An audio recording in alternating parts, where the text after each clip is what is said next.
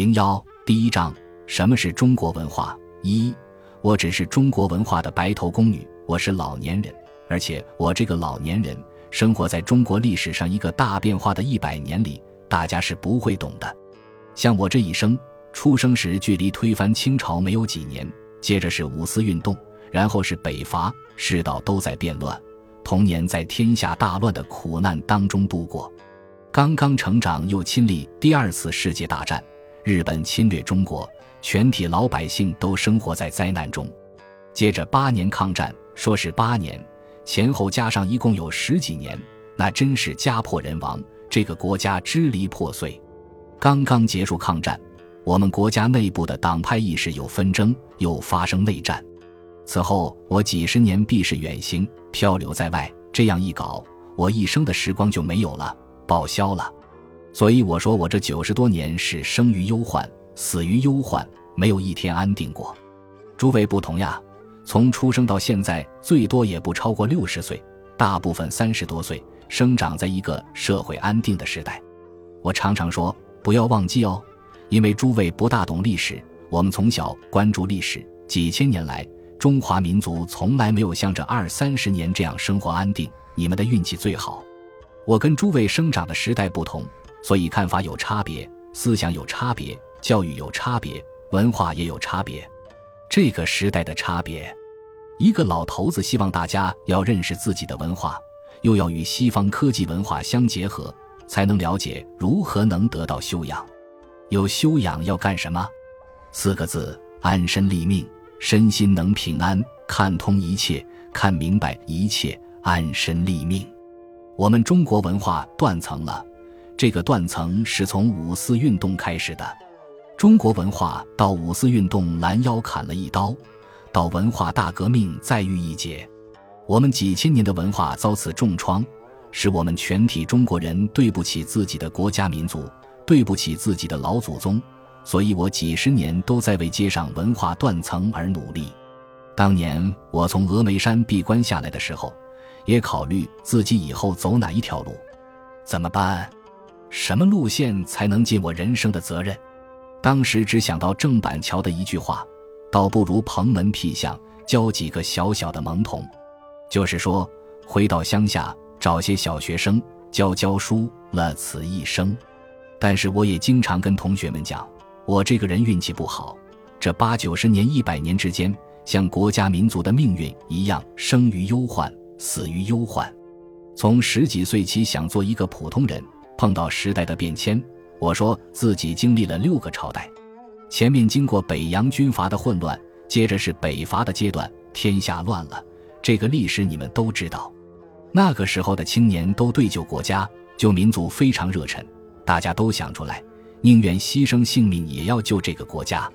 这个热忱你们不能想象，因为你们没有经过这样的时代。没有处于这个社会环境，所以年轻的时候学军事，带兵打天下，就碰到了日本人发动侵略战争，抗战八年，我在大后方待了十年，紧接着是两党之争。孔子说：“贤者避世，有学问、有道德的人避开这个世间社会；其次避地，差一点的没有办法就找地方躲开。但是溜到哪里去呢？又不愿意到外国去。”最后考虑还是到台湾，毕竟还是中国。这一住就住了三十六年，两个阶段，寿命已经去了五六十年了。然后发现台湾也有变动，又要避开了，因为没有地方避，所以到美国去，在国外漂泊流浪。在我感觉是流浪，一般人认为到外国多好，在欧美转了一圈，发现还是不行，所以避世也非常难。而且人的姻缘也很奇怪，就像辛稼轩的两句词：“此身忘世魂容易。”一个人丢掉了社会世界，尽管很容易，使事项忘却自难；要社会、国家、朋友们忘记了自己，反而做不到。文化大革命那个时期，我在台湾，有一天夜里写了两首诗：“忧患千千结，山河寸寸心。谋身与谋国，谁识此时情？忧患千千结。”慈悲片片云，空王观自在，相对不眠人。忧患千千结，山河寸寸心，满心是忧愁。谋身与谋国，个人怎么办？中国怎么乱成这个样子？从推翻清朝到文化大革命，我计算一下，年轻的知识分子，很了不起的人才，死的不晓得有几千万，都是为了国家民族。现在想到自己身在台湾，谋身与谋国，谁识此时情？那个情绪的变化真的无法言表。不过，我写这个诗的时候，在自己私人的佛堂上面供了观音菩萨，一边看着观音菩萨。一边自己在感想，所以第二首空王观自在，空王就是佛，面对空王，相对不眠人。菩萨永远眼睛睁着，我也担心国家民族怎么办，眼睛也瞪在那里，所以是相对不眠人。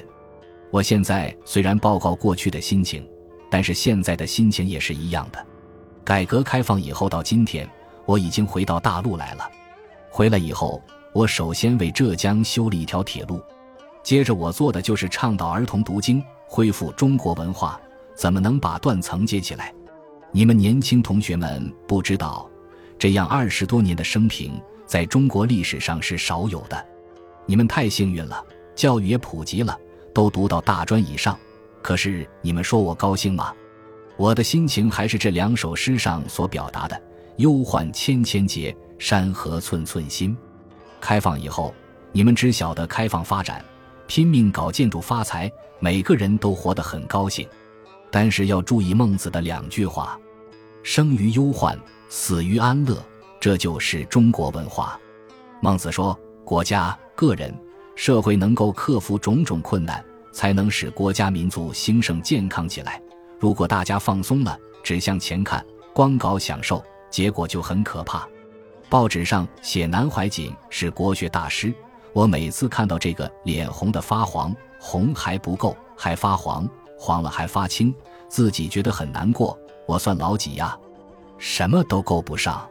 所以每一次上课演讲，我都先说：我今年活到九十岁了，我的一生八个字：一无所成，一无是处。还国学大师呢？那个大字上面多一点吧，犬师、狗师差不多。我真的很反对这个过誉的名称。我比方自己是什么呢？唐人有一首诗，写一个宫女，我不过是中国文化的白头宫女，在闲坐说玄宗啊。我不是大师，也不是国学家，什么都不是，只是从小喜欢研究自己的文化，研究人类的文化。不过年纪活大了一点，人活大了好像也有好处，大家就给你戴高帽子了，因为怕冷吗？帽子就太多了。唐人有首诗怎么说呢？近日残鹰半窃啼，开帘只见草萋萋。庭前偶有东风入，杨柳千条尽向西。近日残鹰半窃啼，这个宫女进了宫以后，皇帝前面漂亮人很多呀。进了宫里，也许跟皇帝有了一次关系，或者半次关系，住在宫里几十年，就老死在那里了。这个宫女在皇宫里头，今日一天到晚，什么是对象呢？一只鸟，天天对着院子。近日残鹰，老的黄鹂，半窃啼。它在哭，它也在叫。开帘只见草萋萋，打开窗子，门帘前面都是草。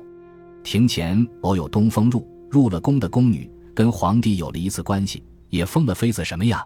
没有用。一年三百六十天，不晓得他哪一天想起来找一下。庭前不要说没有看到人，鬼都看不到。庭前偶有东风入，你注意这个偶，偶然或者皇帝经过门口，在门口看一下啊，你都好吧？他又到别一家去了。杨柳千条尽向西，我非常欣赏这一句话，形容我自己的一生到九十岁，全世界、全中国的人都向西方文化学习，学外文去了。所以我自比这一首诗形容我的一生，我觉得我的一生就是这一首诗。玩了几十年，现在你们大家叫我国学大师，我可做了白头宫女。全中国人喜欢搞西方的东西，谁来搞中国的呢？庭前偶有东风入啊，是代表自己的了。可是呢，全社会杨柳千条尽向西。我从小到现在感觉到中国文化是个大问题，尤其是现在文化没有根了，所以我提倡重新读书。在我的观念里头。现在三四十岁的人都没有希望了，文化要靠新的一代才行。如何建立中国文化跟人类的文化河流，开展人类未来的前途，是一件极为重要的事。在我的观念里，中国未来的前途关系人类的前途。选自《念一世纪初的前言后语》，小言《黄帝内经与生命科学》，漫谈中国文化，南怀瑾讲演录，两千零四杠两千零六。